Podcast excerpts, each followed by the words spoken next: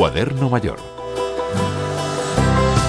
El doctor en psicología, terapeuta y escritor Sergi Ruffi ha publicado con libros Cúpula La belleza de la rareza, un libro en el que invita al lector a liberarse del sentimiento de culpa por no encajar, por sentirse diferente al resto. Pero, ¿qué es ser raro? O sea, es como tener un sentimiento de fallo, de error, de incorrección, ¿no? de castigo, de culpa, de soledad. Y entonces creo que es algo que hemos eh, sentido mucho, muchos. Eh, todos nos hemos sentido así alguna vez, pero creo que alguien que es raro lo vive constantemente. Entonces creo que es el inicio de algo eh, difícil que puede acabar pues en una, en una patología, ¿no? Entonces creo que es algo que empieza de manera común, pero que luego acaba siendo algo más raro aún, ¿no? Que el, el raro es súper raro y acabas sintiéndose solo. Aunque en un primer momento cargamos la rareza de connotaciones negativas, este libro nos muestra su parte más bella.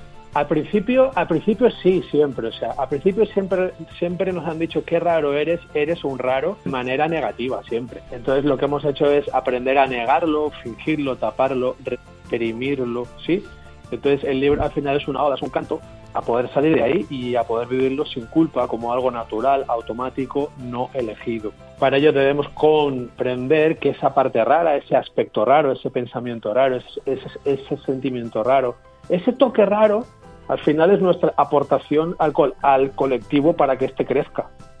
Estas afirmaciones, que pueden parecer muy obvias en nuestro día a día, no lo son tanto no lo son. O sea, cuando nos han señalado por algo, tendemos a tapar ese algo, cuando en realidad si ves, todo lo que es bello es raro. O sea, toda persona o eh, artista científico todo genio ha sido raro y ha sido alguien que ha hecho cosas bellas. No todo lo raro es bello, pero todo lo bello sí que es raro. Kafka era un raro, Dalí era un raro, Gaudí era un raro. Entonces yo creo que sí que esa rareza nuestra, obviamente dentro de unos, de unos cánones, pero esa parte nuestra rara sí que puede esconder lo que luego será nuestro don. Le quitamos esa culpa, claro.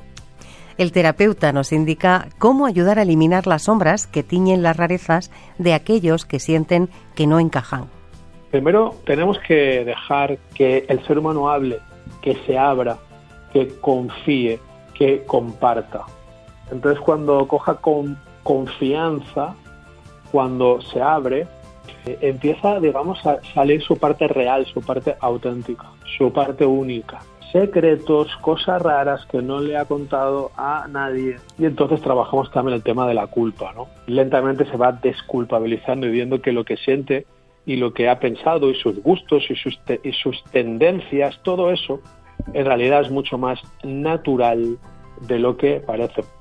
Encontrar la belleza en la rareza es posible, al igual que es posible encontrarla en la sensibilidad y en la soledad estar solo nos lo han señalado como algo patológico. A veces lo digo, pues nos tenemos que exponer un poquito. O sea, nos podemos poner el móvil un par de minutos al día y estar solos. Estar solos con un libro o con nada. Al día siguiente o a la semana siguiente cinco minutos, a la siguiente diez minutos y vamos sintiéndonos qué tal. Pero creo que hacernos amigos de la soledad, ese es un grandón. Podemos dar cuenta de todo.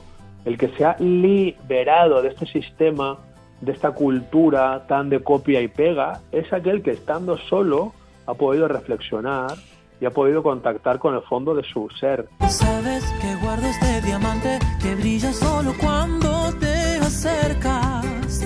Tiene un poder natural como el sol que calienta el mundo.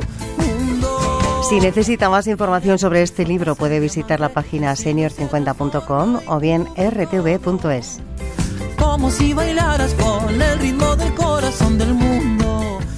Juan y Loro, Radio 5, Todo Noticias. Todo y eres más.